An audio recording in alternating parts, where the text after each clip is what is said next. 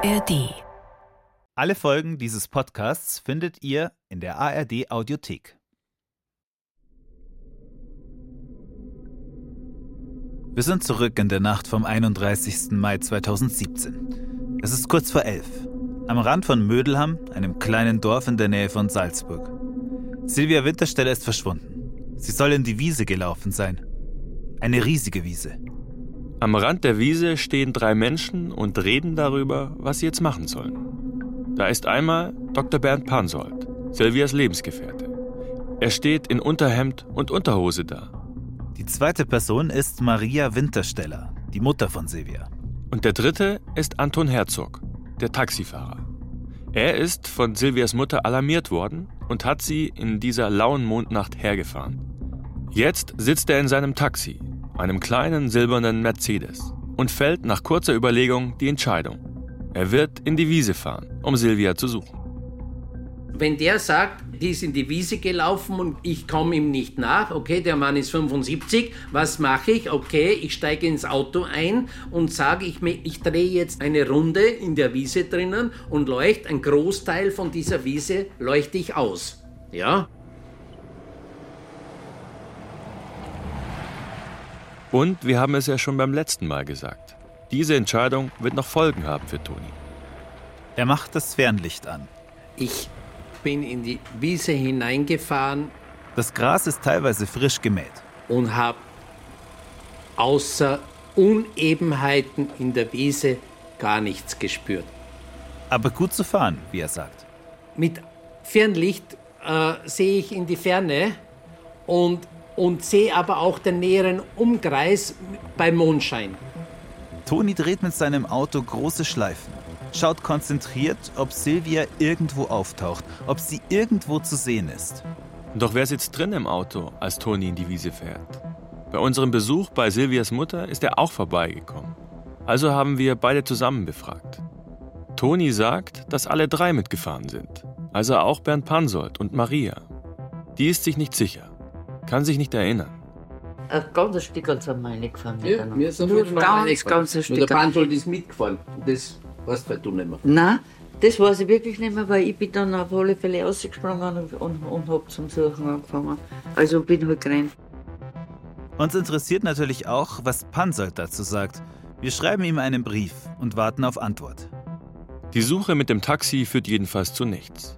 Nach etwa zwei Minuten fährt Toni wieder aus der Wiese raus. Von Silvia Wintersteller fehlt immer noch jede Spur.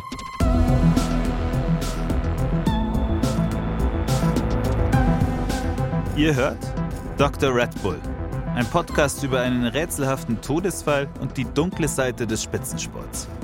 Folge 2: Pinky und der Brain. Ich bin Sebastian Krause. Und ich bin Kilian Medele.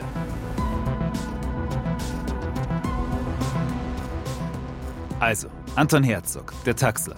Er fährt aus der Wiese raus und muss gleich wieder los. Er muss weiterfahren, muss noch eine Botenfahrt erledigen. Ein Kunde hatte seinen Koffer vergessen, den sollte er bis zu einer bestimmten Uhrzeit in einem Hotel abliefern. In Antering, einem kleinen Ort, zehn Minuten entfernt. Wie ich wieder rausgefahren bin, habe ich sie nicht gefunden, habe zu den Zweien gesagt, ihr müsst jetzt alleine weitersuchen. Ich muss nach Antering fahren und ich komme am Retourweg, komme ich wieder vorbei und hole die Maria ab und fahre sie nach Hause, habe ich gesagt. Was dann passiert, schildert Silvias Mutter so. Sie läuft alleine durch die Wiese, um Silvia weiter zu suchen. In der Hand hat sie ihr Handy. Im Halbdunkeln wählt sie ständig die Nummer ihrer Tochter. Ich hab immer nur die, die Nummer von der Silvia ein Handy gewählt und, und Silvia, Silvia geschrien. Bernd Pansold sieht das, dreht sich um und läuft zum Haus zurück. Und genau diesen Mann wollen wir euch jetzt genauer vorstellen. Bernd Pansold. Denn um zu verstehen, was Bernd Pansold an diesem Abend in der Wiese macht, wie er sich verhält, da müssen wir euch ein paar Sachen über ihn erzählen. Über seine dunkle Vergangenheit. Da gibt es nämlich ein paar Geschichten, auch im Verhältnis zu Frauen, die viele Fragen aufwerfen. Wir beginnen mit unserem Rückblick in einem Jahr, das für die deutsche Geschichte ziemlich wichtig ist. Seit etwa 1 Uhr heute Nacht rattern die Pressluftbohrer und bohren einen Graben quer durch die Ebertstraße hier am Brandenburger Tor. 13. August 1961. Berlin. Die Mauer wird gebaut. Die DDR riegelt sich endgültig ab. 5.15 Uhr Potsdamer Platz. Das Bild, das sich uns hier bietet, tja, die Volksarmee ist damit beschäftigt, den Platz hermetisch abzuriegeln. Und dann beginnt man mit dem Ziehen von Stacheldraht. Bernd Pansold ist da 19 Jahre alt und macht in diesem Jahr 1961 in Zwickau sein Abitur.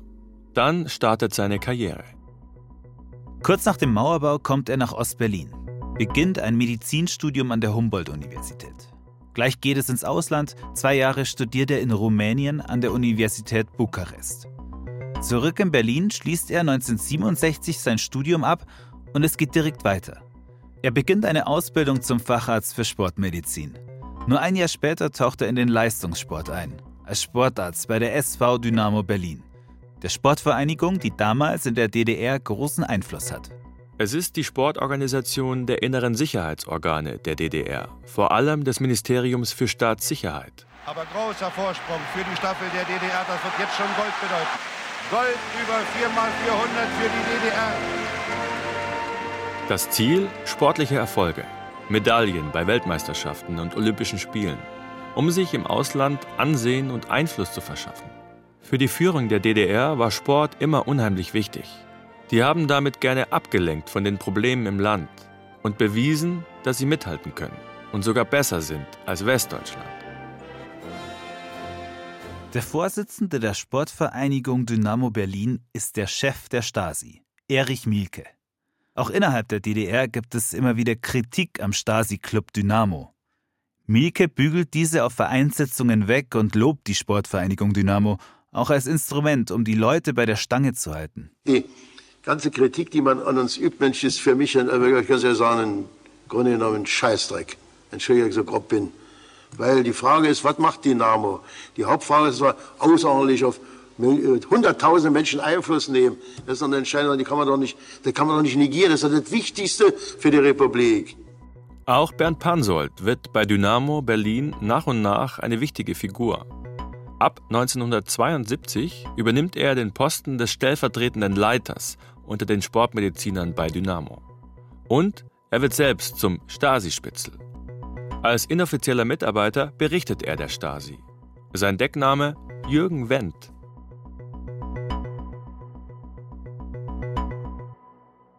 Wir wollen mehr über Pansolds DDR-Vergangenheit erfahren. Nach langen Recherchen bekommen wir den Kontakt zu einer wichtigen Zeitzeugin einer ehemaligen Athletin. Sie hat ihre Jugend im DDR-Sportsystem verbracht, und zwar unter der Aufsicht von Bernd Pansold. Er war in einer wichtigen Phase in ihrem Leben eine entscheidende Figur. Der Mann im Hintergrund quasi. Mittlerweile lebt sie in Österreich, in Wien. Wir telefonieren öfter mit ihr und irgendwann willigt sie ein, mit uns zu sprechen.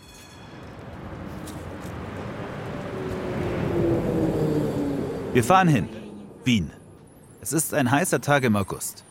Wir sind im ARD-Studio Südosteuropa verabredet, ein Flachbau aus grauem Beton in einem Wohnviertel hinter dem Zoo. Geht man durch die schmale Tür rein und durch ein paar Büros, kommt man auf die Terrasse mit Blick über ganz Wien. Wir aber gehen die Treppe runter. Das ganze Gebäude ist in den Hang gebaut, das Interview soll im Untergeschoss stattfinden. Ein kleinerer Raum mit einem einzigen großen Fenster – wir reißen es erstmal auf, damit frische Luft reinkommt. Unsere Gesprächspartnerin ist schon da. Etwa 60, blonde, halblange Haare. Sie ist aber nicht alleine gekommen, sondern mit ihrem Mann. Und sie wirkt skeptisch. Sie setzt sich auf einen Stuhl, verschränkt die Arme und will erst mal wissen, was wir von ihr möchten. Das kommt jetzt überraschend. Wir sind ein bisschen sprachlos. Damit hatten wir nicht gerechnet. Sie erzählt also nicht einfach so drauf los, obwohl wir vorher schon einige Telefonate mit ihr geführt hatten.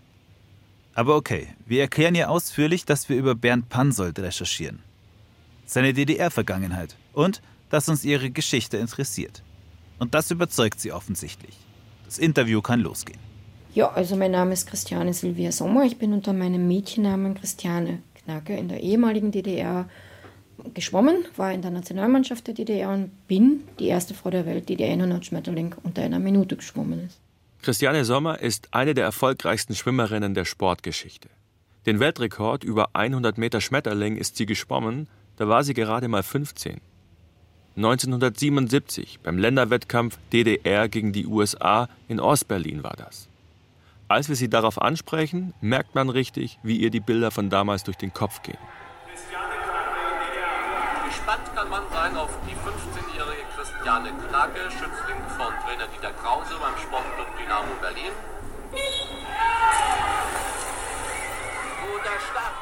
Ich bin einfach auf den Startblock, das ging los, ich bin geschwommen.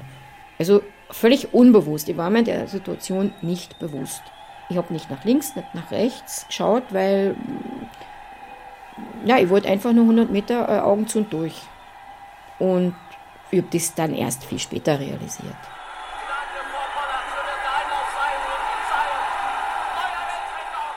100 Meter Schmetterling in unter einer Minute. Das war bis dahin eine der undurchbrochenen Schallmauern im Schwimmen. Diese Marke zu knacken ist eine riesige Leistung. Erst recht für eine 15-Jährige. Aber wie so oft, wenn ganz junge Sportlerinnen und Sportler wie aus dem Nichts Rekorde brechen, dann werden hinterher Fragen gestellt. Fragen, ob das alles so mit rechten Dingen zugegangen ist. Es gibt eine Geschichte aus der Kindheit von Christiane in Ostberlin. Als sie als kleines Kind zum ersten Mal ins Wasser springt, kann sie sofort schwimmen. Von ganz allein. Als Fünfjährige beginnt sie dann regelmäßig zu trainieren. Mit zehn Jahren kommt sie auf die Kinder- und Jugendsportschule. Und dort bekommt sie Tabletten. Vitamintabletten sind das wohl nur. So genau kann das heute niemand mehr sagen. Aber Christiane vermutet auf jeden Fall, dass es dabei vor allem um eine Sache ging. Sie und die anderen Kinder möglichst früh daran zu gewöhnen, dass Tablettennehmen ganz normal ist. Es waren draschierte Pillen, es waren welche, die nicht draschiert waren. Ganz normal, so wie wenn man heute sagt, ich nehme jetzt ein paar Vitamintabletten. Man stellt sich vor, wie wenn man heute sein Kind im Kindergarten abgeht. Jeder hat sein Häkchen, Häkchen, sein Becherchen, sein Mäntelchen und nach dem Training kommt man raus, geht zu seinem Namen, nimmt sich sein Becherchen, trinkt es, nimmt die Pillen raus. Ganz selbstverständlich, keine große Aufmerksamkeit drauf lenken. Gehört einfach dazu. Sie trainiert ab da schon mehrmals am Tag. Halb sieben in der Früh bis um neun Training, bis um zehn Therapie, zehn bis halb eins Schule, 13 Uhr bis 14.30 Uhr Training in der Schwimmhalle, dann Essen, 15 bis 17 Uhr Schule, 17.30 Uhr bis 20 Uhr Training. Die Schwimmhalle, in der sie mit ihren Teamkolleginnen trainiert, befindet sich auf dem riesigen Sportgelände von Dynamo Berlin. Das sogenannte Sportforum in Berlin-Hohenschönhausen.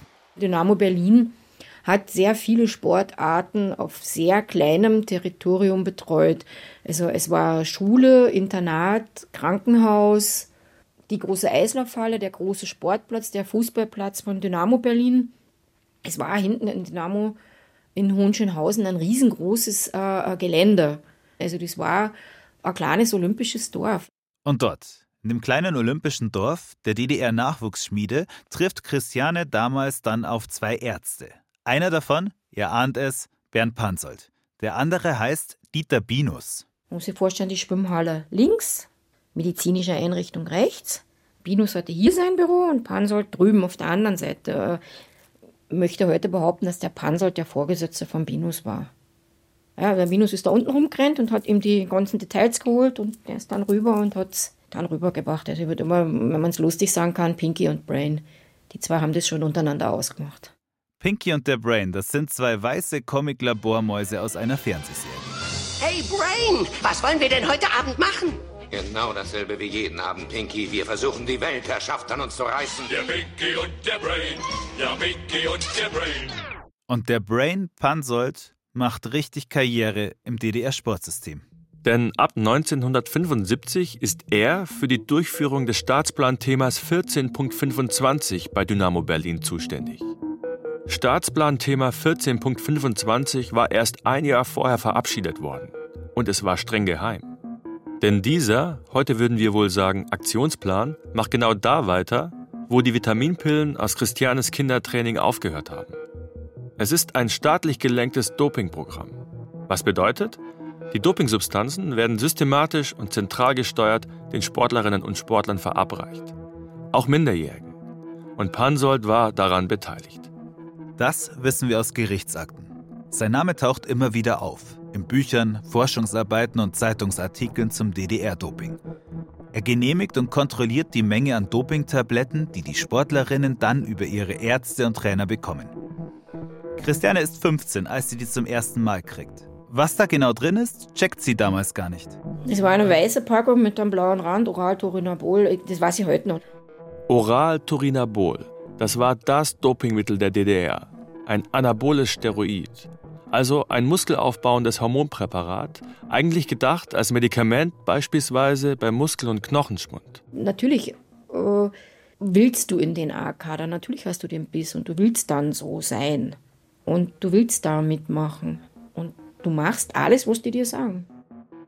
Pansold selbst gibt ihr keine Pillen. Er hält sich im Hintergrund, dosiert die Mittel und doziert vor Christiane und den anderen Mädchen.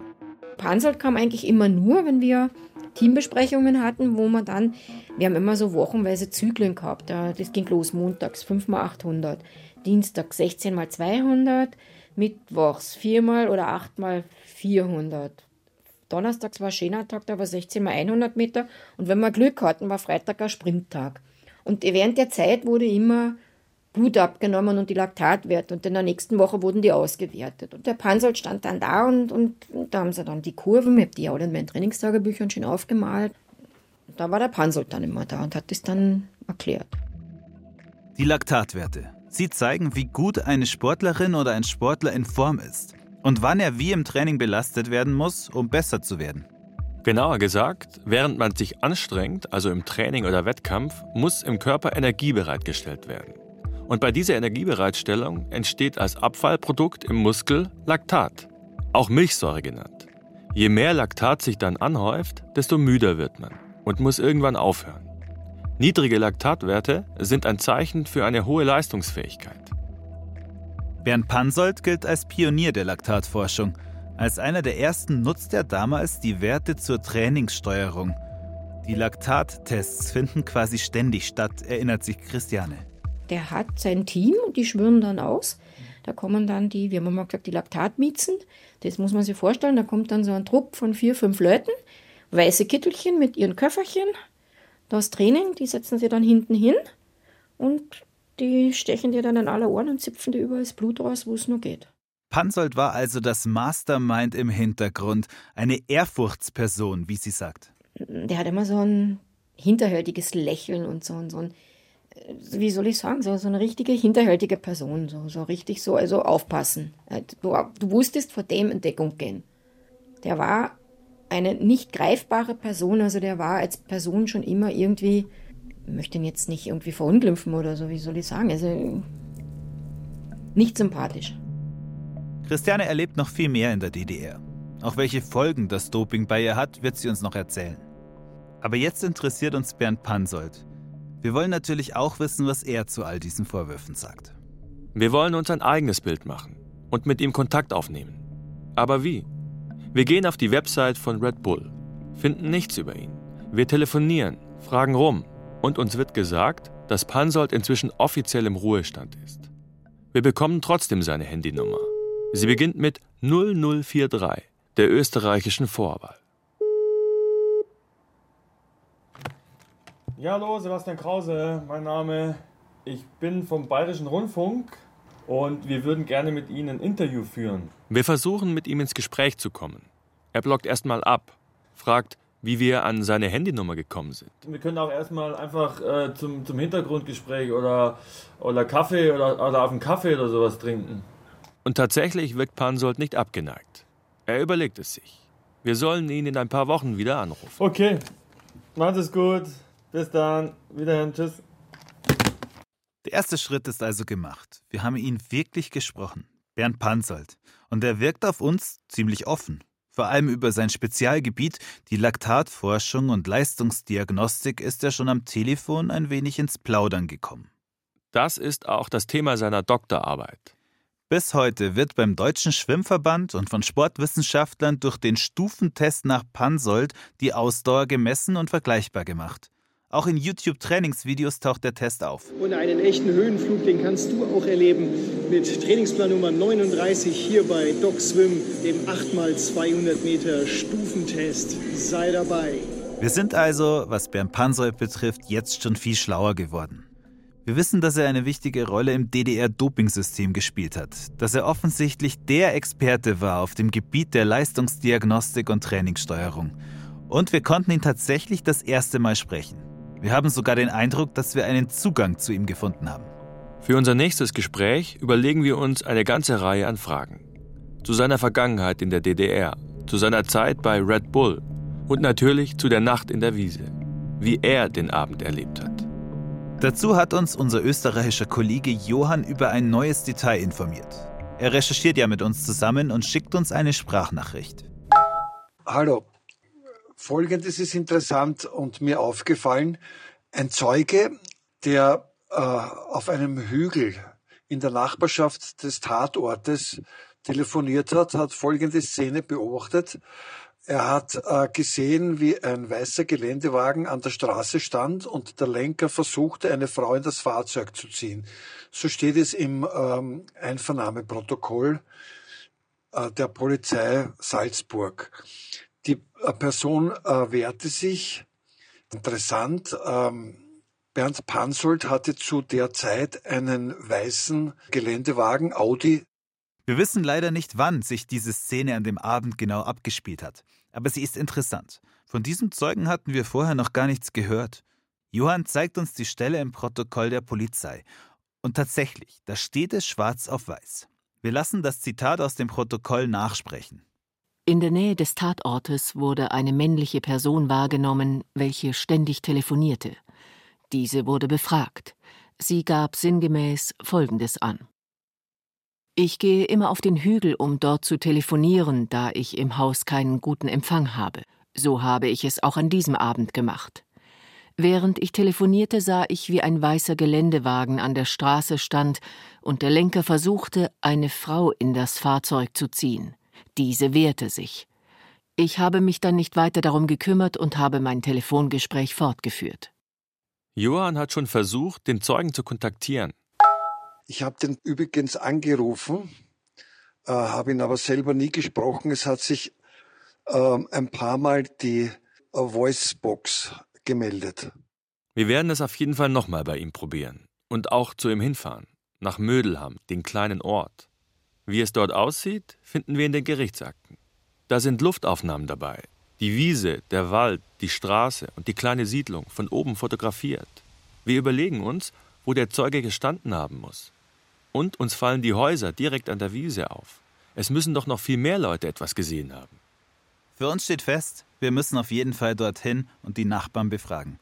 Weil aus dem Polizeiprotokoll geht nicht hervor, wann das gewesen sein soll mit dem ins Auto ziehen. Klar ist auf jeden Fall, es muss passiert sein, bevor Silvias Mutter und der Taxifahrer zur Wiese kommen. Da ist es kurz nach halb elf. Was dann geschieht, wissen wir schon. Toni der Taxler kurft vergeblich durch die Wiese. Dann fährt er davon und erledigt seine Botenfahrt. Maria läuft im Gras herum, schreit nach ihrer Silvia, holt ihr Handy raus und wählt die Nummer ihrer Tochter. Sie hört aber kein Klingeln. Auch sonst nur Stille. Kein Mensch, oder wir, wir, ich renn mit meinem Handy und rufe immer die Silvia, nichts. Und Bernd Pansold? Der ist zurück zu seinem Haus gelaufen. Wenige Augenblicke später kommt er zurück. Mit seinem Wagen, einem großen weißen SUV. Silvias Mutter hört das Motorengeräusch und sieht Bernd Pansold in seinem Audi Q5 heranfahren. Er geht seelenruhig nach Hause, holt das Auto und fährt auch in die Wiese. Bernd Pansold fährt, wie schon vorher der Taxler Toni, direkt in die Wiese. Er fährt umher, im Kreis.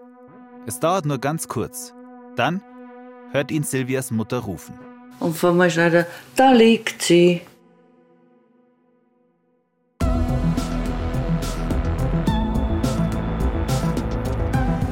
Dr. Red Bull, ein Podcast über einen rätselhaften Todesfall und die dunkle Seite des Spitzensports. Das war Folge 2. Pinky und der Brain. Ich bin Sebastian Krause. Und ich bin Kilian Miedele. Wenn euch unser Podcast gefällt, dann klickt doch auf Abonnieren und gebt uns ein paar Sterne. Alle Folgen gibt es jetzt schon in der ARD Audiothek und überall, wo es Podcasts gibt. Juristische Beratung Florian Steinert. Cover- und Grafikdesign Hanna Wiesner und Max Hofstetter. Sounddesign Christoph Brandner. Ton und Technik Ruth Maria Ostermann. Regie Ron Schickler. Recherchen Johann Skocek. Redaktionelle Mitarbeit Lea Utz. Redaktion Thomas Kattenbeck und Till Ottlitz. Dr. Red Bull ist eine Produktion der ARD Radiorecherche Sport und des Bayerischen Rundfunks 2023. Wenn ihr euch für Skandale und Politkrimis aus Österreich interessiert, dann empfehlen wir euch Inside Austria. Da gibt es auch jede Menge True Crime. Wie kam Sebastian Kurz an die Macht und was brachte ihn zu Fall? Wer steckte hinter dem Ibiza-Video? Und warum hatte Österreich über Jahrzehnte so gute Beziehungen nach Russland? Bei Inside Austria kümmern sich Redakteurinnen von Spiegel und vom Standard gemeinsam um die großen und kleinen Abgründe in Österreich. Jeden Samstag neu, überall, wo es Podcasts gibt.